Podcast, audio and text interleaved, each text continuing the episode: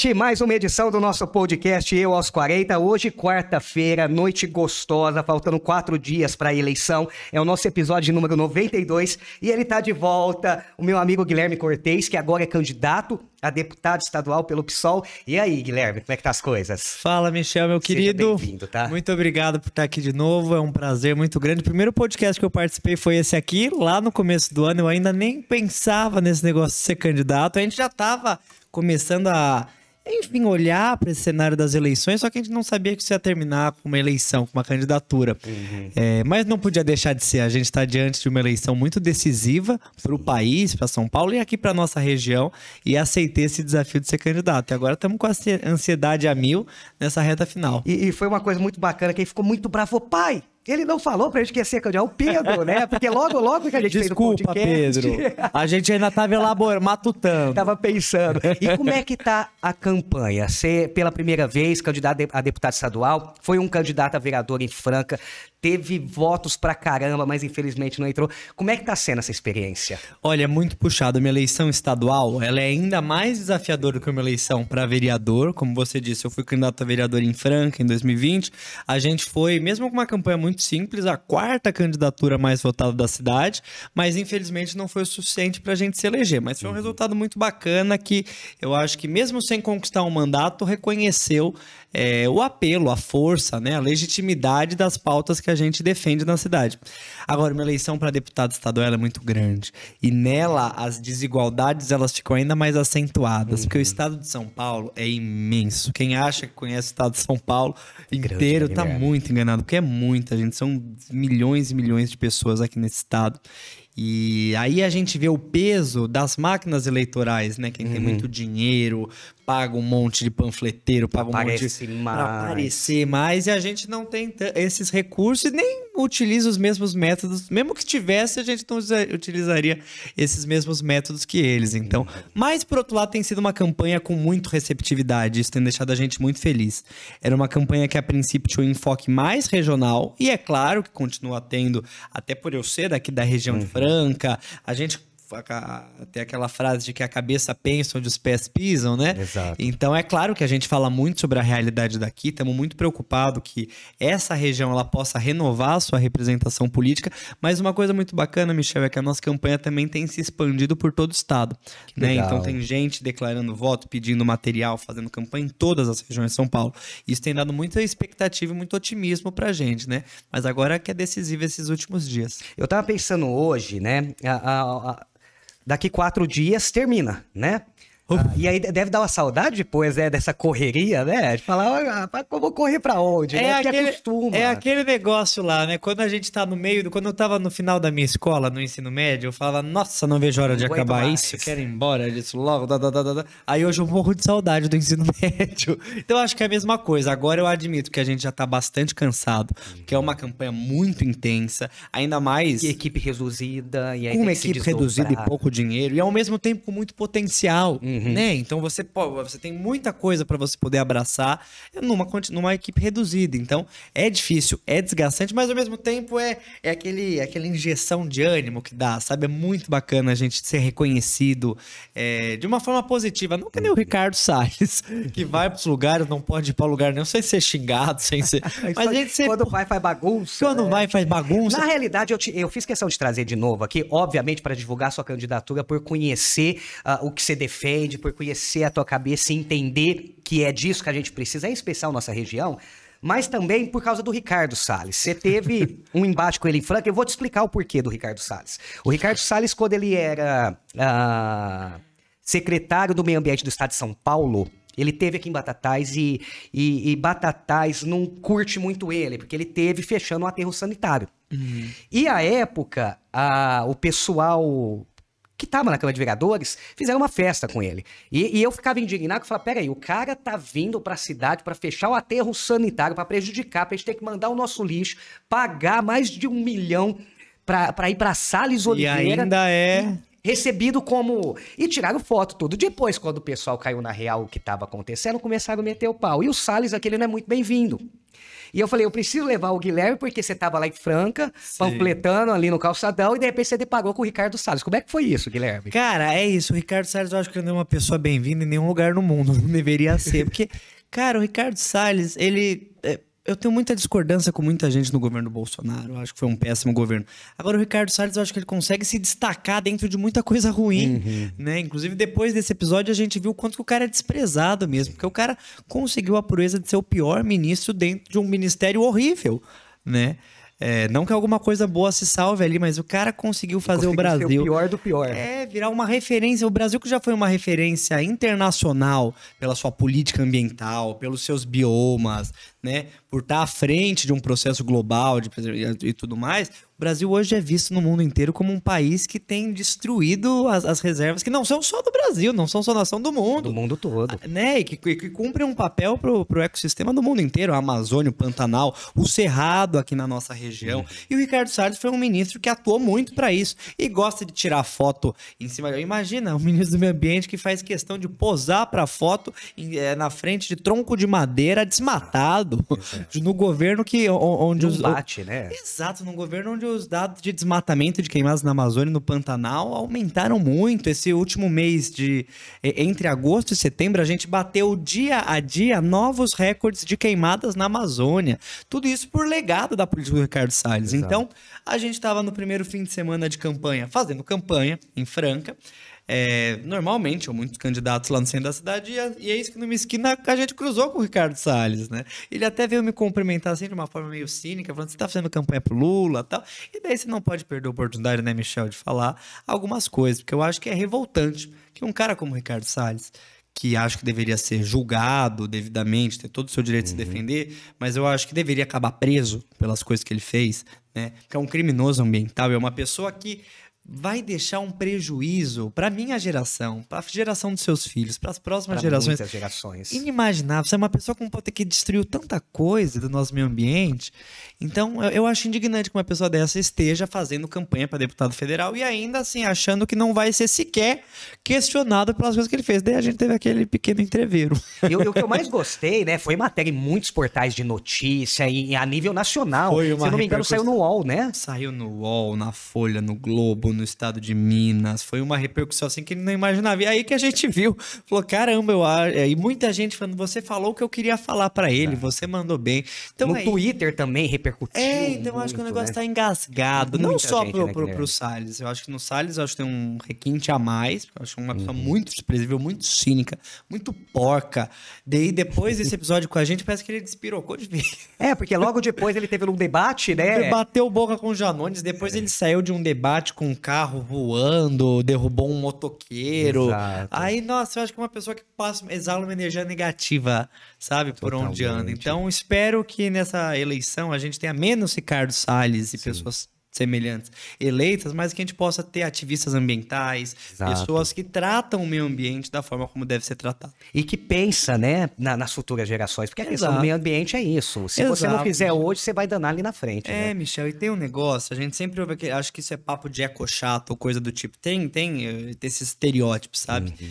É, agora é ciência sabe? Sim. Então a gente foi divulgado esse ano o painel das Nações Unidas sobre mudanças climáticas, que não é uma notícia boa, é de que se a gente não fizer nada com muita urgência, de uma maneira muito concreta, para reverter o avanço da crise climática que a gente está vivendo, as consequências para nós. Isso não é para daqui a 10 gerações, Michel, é para nossa. Exato. É para os seus filhos. A gente já, já sente, já né? sente, a, a, gente já a, a mudança climática devido ao nosso não cuidado. Claro, claro. Por que, que agora tem mais queimada aqui na região do que tinha 10 anos atrás? Por que, que uhum. agora falta água aqui que nem faltou no ano passado? Por que, que ano passado a gente foi engolido para aquela tempestade de terra? Então não é que as mudanças climáticas vão começar, vão ser um problema, já são. A questão é que, se nada for feito em curto tempo, elas vão ser um problema imenso Sim. e irreversível. Então, acho que a gente tem que tratar isso com ciência e com a urgência que tem que ser feita. Acho que é uma questão de sobrevivência mesmo. Uh, Guilherme, além dessa questão ambiental, quais são as suas principais propostas, uh, caso você chegue a, a ser um representante uh, como deputado estadual, em especial aqui para nossa região? O que, que você pensa? O que, que você tem andado por aí, você tem visto de necessidade da galera? Olha, Michel, em primeiro lugar, eu acho que não é menos importante a gente ter uma alternância de representação política. Democracia pressupõe isso. Se você tem só uma mesma pessoa, só um mesmo grupo ocupando os cargos de poder, de mando, você tem um problema democrático. Sim. Porque você precisa ter alternância, precisa ter Totalmente. novas ideias, pluralidade. E aqui a nossa região de Franca tem o mesmo deputado estadual há 32 anos. Você é, pensa é nisso? Tempo, eu tenho. Quantos anos tem seus filhos? O, o, meu mais velho tem 22. Tem 22, eu tenho 24. Então, quando eu nasci. Ele já era. ele deputado. já era há quase 10 anos. Então, isso não é normal alguém passar 32 anos consecutivos exercendo o um mesmo mandato fora da região num gabinete. Uhum. Eu, se for eleito agora, não quero passar os meus próximos 32 anos nessa mesma função, porque eu acho que é saudável que você troque, sim, que você renove. Sim. Até porque eu acho que a própria pessoa se acomoda também, né? Ah, amanhã eu faço. E, e perde a capacidade de representar a região, as pessoas que deveria fazer, Exato. porque você muda de cidade, você vai para uma outra realidade, é uhum. é isso. Tanto que o Engler, na última legislatura, ele foi o deputado que mais faltou, foram acho 379 ou 78 faltas na legislatura, então é muita coisa. E a nossa região, ela é carente, né, de representatividade. Ex exatamente, a gente vê, Michel, por exemplo, eu não sei como está a situação aqui, embora imagine que seja muito semelhante, mas eu, eu vou te dar um exemplo, a quarta dose da vacina, que enquanto em São Paulo você já pode tomar, já, já, já é praticamente liberado para todo mundo, na, na, capital, você tomar a quarta dose, aqui a gente, pelo menos em Franca, a gente ainda está estacionado lá atrás. Uhum. Ano passado faltou vacina de H1N1, porque o Estado não mandou, o governo federal não mandou um centavo de recurso para a região de Franca para o combate à pandemia em 2021. Uhum.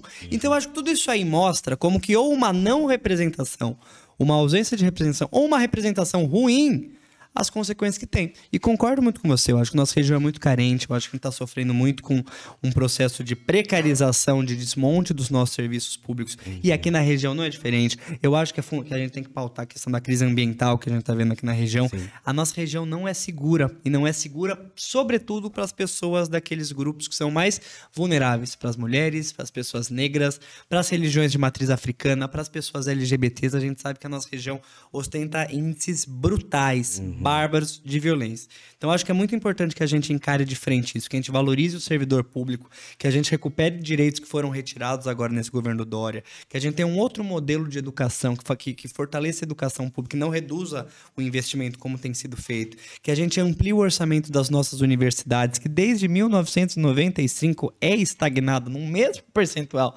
Aí também volta a sua idade e a minha idade, a do seu filho, que desde antes da gente nascer já tá. É, é, a mesma faixa, é, é, o mesmo, é a mesma porcentagem tem que ser aumentado, porque as despesas Sim. aumentaram. Sim. E as nossas universidades elas são fundamentais aqui para toda a região.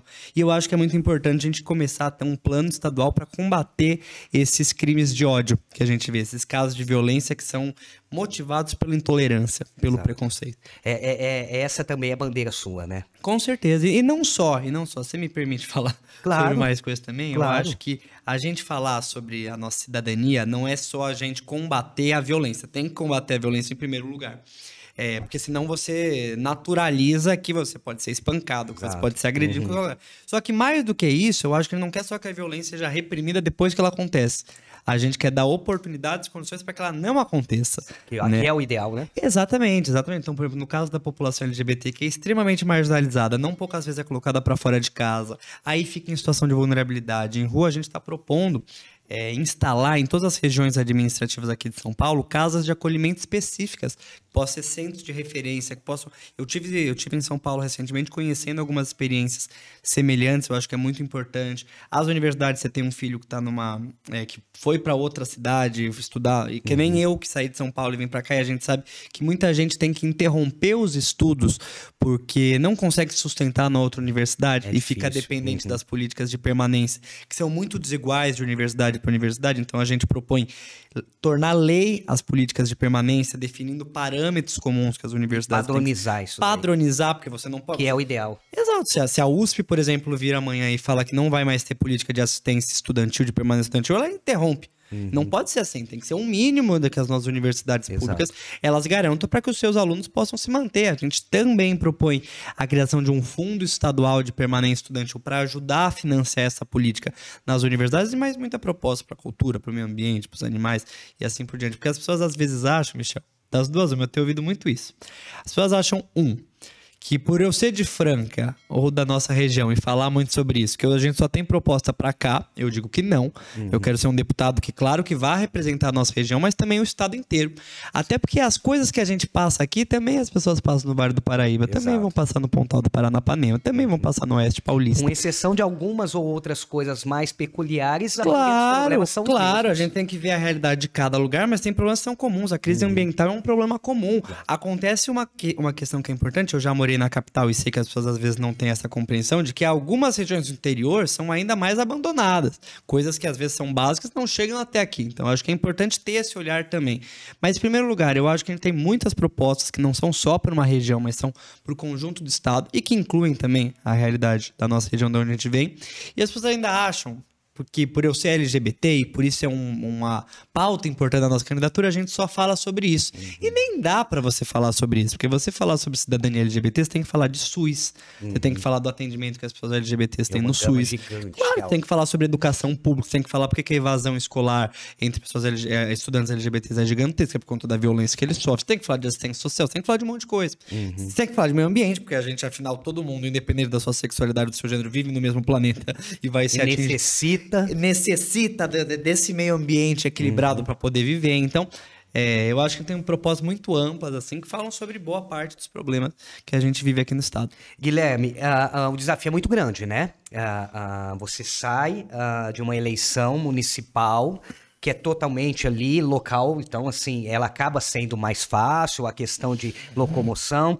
Você vai para uma candidatura estadual, como é que tá a sensação aí? Como é que tá a, a, a... o que que você tá sentindo? Você acha que dá para chegar? Você acha que dá para ser diferente? Você acha que a, que a população depois de quatro anos, pandemia, governo Bolsonaro, aumento de preço, desemprego, tananã, tananã, a, a população está se conscientizando melhor na hora do voto, porque afinal de contas, daqui quatro dias, o meu voto vai valer igualzinho do presidente da República. Não importa a grana, não importa a classe social, não importa a sexualidade, enfim. Você acha que a população está consciente? Olha, Michel, tem sido semanas muito intensas, como você disse, é uma campanha de uma abrangência muito grande. É, eu acho que é possível, sim. Não é demagogia, não é mentira, e nem é um discurso que todo candidato tem que fazer dizendo que pode ser eleito. Eu realmente acho que é possível. Digo mais, eu acho que das candidaturas, e são muitas, daqui da nossa região, eu ousaria dizer que eu acho que a nossa é uma das que é mais viável eleitoralmente. Uhum. Se a gente for ver qual é a votação mínima dentro do PSOL, que é o meu partido, para você poder se eleger, e você for ver dos candidatos de outros partidos, eu acho que é mais factível, acho que é mais possível a gente alcançar essa votação do que os demais. Então, eu acho que a, o, o voto na gente também é um voto importante para manter essa representação na nossa região. Como eu te disse, eu acho que a nossa campanha cresceu muito. Eu fico muito esperançoso com duas coisas, antes de responder o que você disse. Em primeiro lugar, nossa campanha cresceu muito no estado inteiro, acho que principalmente depois desse embate com o Ricardo Salles, mas também por conta das nossas propostas, uhum. de tudo que a gente representa. Então, você não consegue se eleger deputado tendo voto só numa cidade, só numa região. Então, tô feliz que a gente conseguiu superar essa barreira, mesmo com a dificuldade de locomoção, de dinheiro e tudo mais. Em segundo lugar, em toda a região de Franca, até aqui em Batatais, que daí em Ribeirão começa a ter outras coisas, mas até Batatais, a gente é a única candidatura que está com Lula. E que é apoiada pelo Lula. Uhum. E a gente sabe que é uma região que é conservadora, que as pessoas dizem, ah, você pode se prejudicar com isso. O primeiro que eu, eu, Depois eu falo sobre isso, não, eu não vejo desse, dessa forma. Agora, eu tenho. Eu, eu acredito que o eleitorado que vai votar no Lula para presidente, porque tem a consciência da situação que a gente está passando, que a gente passou no último período, vai ver na gente, como candidato a deputado estadual, uma alternativa que vai representar essas pautas também, que vai representar a região. Então eu tô com uma grande expectativa e acho que o Lula tem chance de ganhar no primeiro turno e ganhar aqui no estado de São Paulo. Espero que na nossa região também. Então eu tenho uma, uma expectativa muito grande em relação a essas duas coisas. Agora, a gente está 43 dias é, nas ruas conversando, panfletando. É uma eleição muito difícil também, porque desde que o Bolsonaro virou presidente, as, eles instigam a violência permanentemente. Uhum. Então, né, é uma, é uma eleição que você tem que tomar muito cuidado para não ser agredido, e agora essa turma tá toda armada. Então, é, são todas preocupações.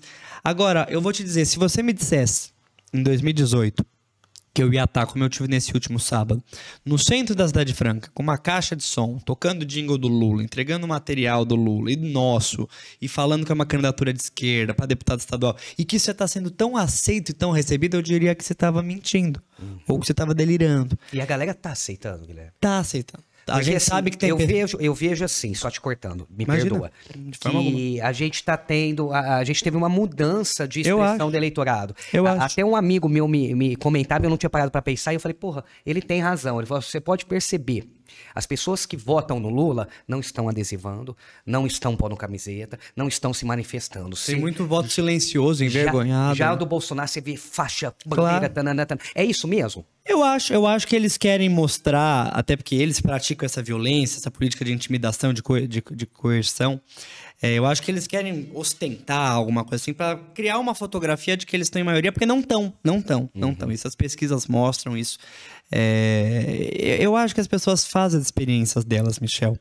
Eu acho que tem um limite para que você engole fake news, que você engole teoria da conspiração e coisa do tipo, sabe? Como o Bolsonaro ganhou na última eleição.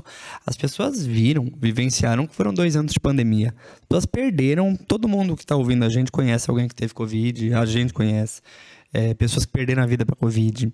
E as pessoas também viram que no momento mais crítico da pandemia, o presidente estava lá falando que era uma gripezinha, ou que cobrou propina para comprar vacina. E quantas pessoas não perderam a vida porque a vacina não, não chegou, chegou, a tempo. E que só quando a vacina chegou, a revelia do governo, que a gente começou a conseguir se libertar da pandemia.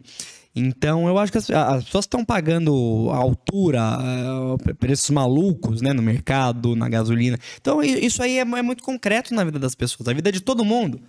Todo mundo não. A vida de quem é mais pobre, porque quem é rico tá muito bem e tem muito motivo para votar no bolso. Não né? teve nenhuma, até muitas facilidades, né? Agora, para quem é pobre, para quem é trabalhador, para quem vive do próprio esforço, que é a grande maioria de nós, a vida ficou muito mais difícil. Você pode perguntar para qualquer pessoa. Então, eu acho que teve essa mudança mesmo.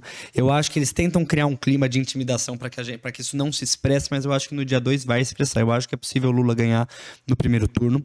E eu acho que é possível que a nossa região, que sempre. Eu, isso eu até fazer uma brincadeira.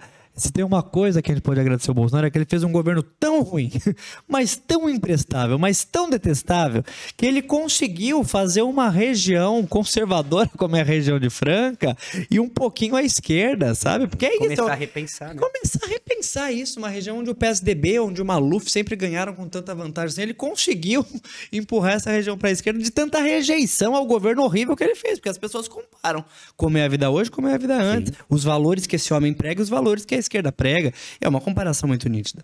Então eu acho que é possível. Eu acho que é possível a gente ganhar no primeiro turno a eleição. Eu acho que é possível que essa região. Eu acho que a gente vai também junto com eleger o Lula, eleger uma grande bancada de esquerda para a Câmara, para a Assembleia Legislativa, e eu acho que é possível uma dessas representações vir da nossa região, que seria uma coisa completamente inédita, a gente ter um deputado estadual de esquerda aqui da nossa região. E seria su super importante para a gente, né? Extremamente. Guilherme, daqui quatro dias, domingo tá aí, uh, vou deixar o espaço aberto para você falar seu, seu número, falar o que você quiser, mas eu quero um compromisso, como eu fiz com todo mundo que passou por aqui uh, nesse período eleitoral.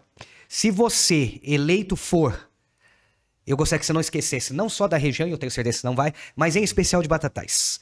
Uh, a gente também é uma cidade que precisa, a gente também é uma cidade que já fomos muito utilizados e usados por vários políticos que, quando conseguia chegar lá, aí já não era desse jeito. E eu gostaria de fazer um pedido pessoal de toda a nossa equipe do, do, do EOS 40, nosso podcast, que caso eleito for, uh, que você volte aqui Uh, mas além de voltar aqui conversar com a gente, até mesmo agradecer ou falar da, das suas pretensões, mas também lembre de Batatais, se você tiver lá na Assembleia, se você tiver voz e que nós de Batatais podemos contar com você e podemos ser falando, não, temos uma voz batataense também lá em São Paulo. Onde eu assino? Fechamos isso? Só tocar aqui, não precisa então, tá assinar, só tocar Batatais aqui. é uma cidade... Eu não, eu não nasci aqui na região, nasci em São Paulo, mudei para cá. É uma realidade muito diferente de, de onde eu cresci, é... mas eu aprendi a me afeiçoar muito aqui na região, pelas oportunidades que eu tive em Franca, pelas coisas que me formaram aqui nessa região. É, e nessa eleição eu tive a oportunidade de também conhecer mais do que só Franca e as cidades da região. E Batatais é uma cidade muito querida e não tô fazendo demagogia também. A gente tava até comentando vindo para cá que eu acho que foi a segunda cidade que a gente mais visitou ao longo dessa campanha e não à toa. A gente tem amigos queridos aqui, é uma cidade que sempre me recebe muito bem e é uma cidade que eu acho que eu tenho visto, falei isso com você na primeira vez que eu vim aqui. Quem tá aqui no Spotify ouvindo a gente pode recuperar. Que eu tenho percebido que tem um potencial cultural, de comunicação, é, avançado às vezes até se você pega pro parâmetro de Franca, que é uma cidade maior, Bem maior. sabe? Então, é, Tatais é uma cidade que tem um mandato de uma vereadora trans, que é a Anabela Pavão, que é um exemplo, uma grande amiga para mim, é, que tem um, um Batatais antifascista, um movimento, sabe? Então isso me impressiona muito em Batatais, o potencial que aqui tem, sabe? Com uma cidade progressista, uma cidade pra frente, uma cidade muito bonita. Então você pode ter absoluta certeza. Quero poder representar a nossa região, especialmente Batatais também, como deputado estadual. Agora, daqui a quatro dias a gente vai estar diante da urna, todos nós, incentivar que todo mundo vá votar. É muito importante que se expresse a vontade das pessoas e que essa vontade seja respeitada. E que a gente fique vigilante para isso, que tem gente que se perder a eleição já falou para o mundo inteiro que não vai querer respeitar. Aí é fácil, né? Mas eles não vão ter força para isso. Mas acho que é muito importante que todo mundo vá votar e a gente vai estar diante da urna, diante de uma escolha que eu não acho que é uma escolha difícil. É a escolha entre a gente seguir no caminho do retrocesso, do atraso, como a gente vem visto nos últimos anos, ou a gente dá a vez, dá uma chance para voltar a ter esperança. Que ainda vai precisar ter muita luta, viu, Michel? Não é que dia 3 o Brasil volta, uma maravilha, porque Vai nem era uma uma reconstrução. Vai ser uma, recon- uma refundação, eu acho. Que não vai- a gente não vai ter o mesmo país que a gente tinha 10 anos atrás. Muito pelo contrário. A gente vai ter um desafio muito grande colocado. Mas eu acho que entre a escolha de cair pro precipício de vez ou poder voltar a se recuperar, eu acho que é uma escolha óbvia.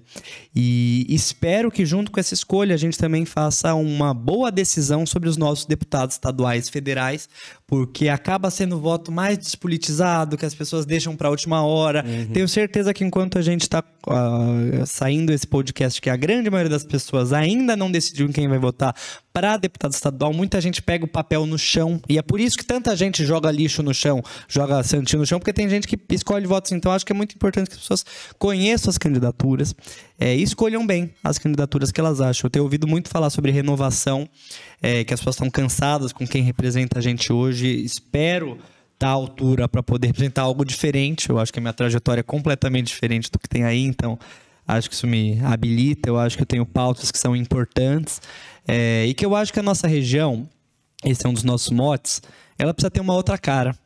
Hoje, quando as pessoas olham para Franca na Assembleia, elas veem a cara do Engler, uma pessoa ultrapassada, do século passado. Quando as pessoas olham para cá, sabe, é uma região que é abandonada, uma região que é esquecida e que parece uma região do passado. E não é, não é. A gente tem esse podcast aqui, a gente tem, sabe, uma cena cultural muito forte, a gente tem muita luta acontecendo aqui, é uma região histórica de luta dos sapateiros pela reforma agrária, uma cena cultural pesadíssima. Eu acho que quando as pessoas pensarem em Franca, Batatais, Restinga, Rifaina, eu queria que as pessoas vissem essa cara. Eu espero poder contribuir para isso. Então, não podia deixar de dizer que meu número é 50005, é um número facílimo, porque é o 5 no começo, 5 no final e no meio tudo zero. E pedir de coração que quem tá ouvindo a gente não só vote, mas vá acompanhar as nossas redes sociais, vá ler sobre as nossas propostas, vai ver o que a gente pensa.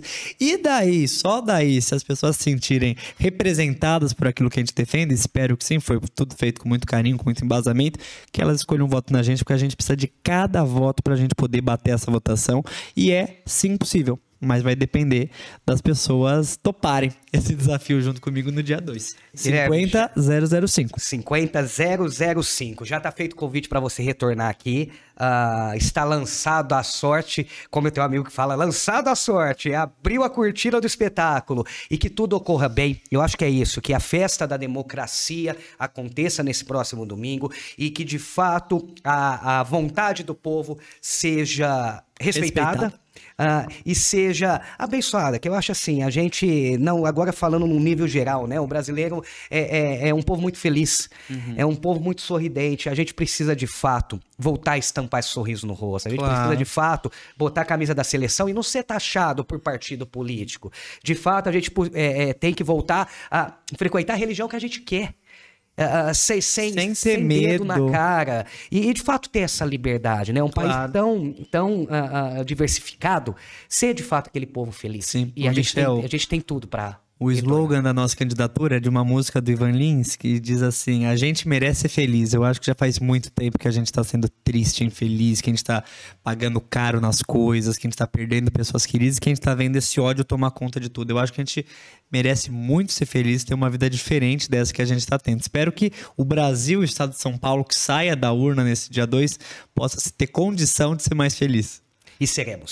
Seremos. Guilherme Cortez, candidato a deputado estadual pelo PSOL 50. 005. Guilherme, sucesso para você. Quero que Obrigado, você meu manda querido. um abraço. Eu sei que você é o cara que tá à frente, mas atrás de você tem uma equipe muito grande de pessoas que pensam igual você. E só isso, só essa, essa, eh, esse, esse nível de campanha já nos dá esperança, independente ser entrar ou não. Leva o nosso abraço, o nosso respeito e conte com a gente sempre. Muito obrigado, querido. E vamos que vamos.